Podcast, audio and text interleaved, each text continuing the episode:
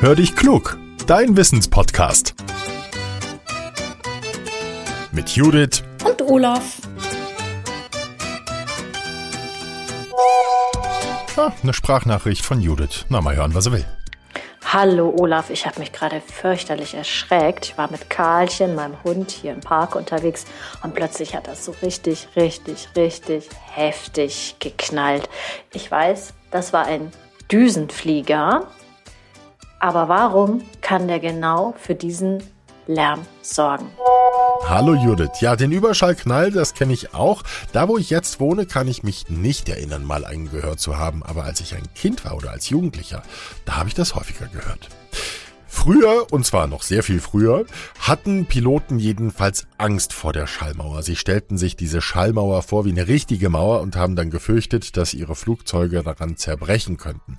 Erst im Jahr 1947 hat der Amerikaner Chuck Yeager das Gegenteil bewiesen, weil diese Schallmauer ist gar nicht fest. Der Begriff dient nur dazu, sich das Geschehen besser vorstellen zu können, wenn ein Flugzeug schneller fliegt als der Schall.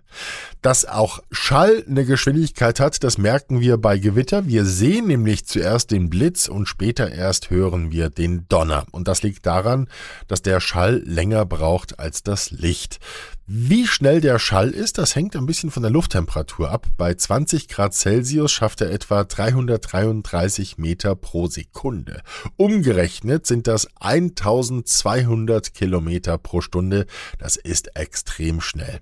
Es gibt aber Düsenflieger, die sind noch schneller. Die schaffen mehr als 2000 Kilometer pro Stunde. Experten sprechen dann von Überschallgeschwindigkeit. Das heißt, das Flugzeug fliegt seinen eigenen Motorengeräuschen davon.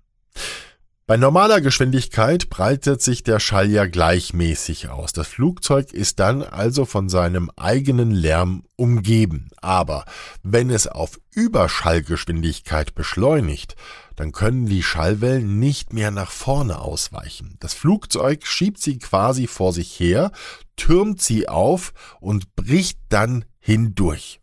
Der Pilot selbst hört das gar nicht, er ist im Lärm nämlich schon davongeflogen. Auf der Erde aber kommen dann die zusammengepressten Schallwellen als Knall an.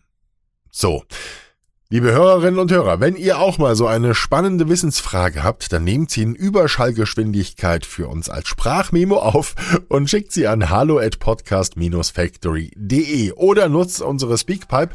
Den Link dazu findet ihr in den Show Notes. Sagt uns dann bitte immer auch, wie ihr heißt, wie alt ihr seid und wo ihr wohnt. Zum Schluss wie immer die Bitte, wie ihr wisst, wir haben im Podcast keine Werbung mehr. Im Gegenzug freuen wir uns, wenn ihr uns unterstützt. Dafür haben wir eine Seite bei steady.com eingerichtet. Ihr könnt uns dort zum Beispiel mal einen Kaffee ausgeben. An alle, die das bereits tun, ein ganz, ganz dickes Danke. Ihr sorgt dafür, dass die Werbung weiter wegbleiben kann. Vielen Dank und bis zum nächsten Mittwoch. Euer Olaf.